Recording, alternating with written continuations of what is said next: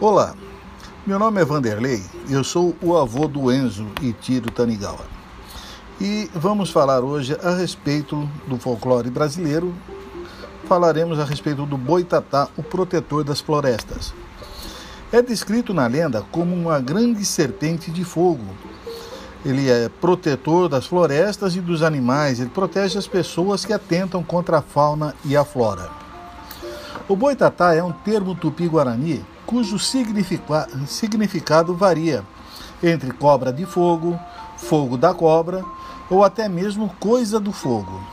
Sua origem está ligada a um fenômeno chamado fogo fátuo. Este fogo provém da decomposição de matéria orgânica cuja vegetação ou dos animais mortos e sua decomposição libera gases que inflamam espontaneamente em contato com o ar quente.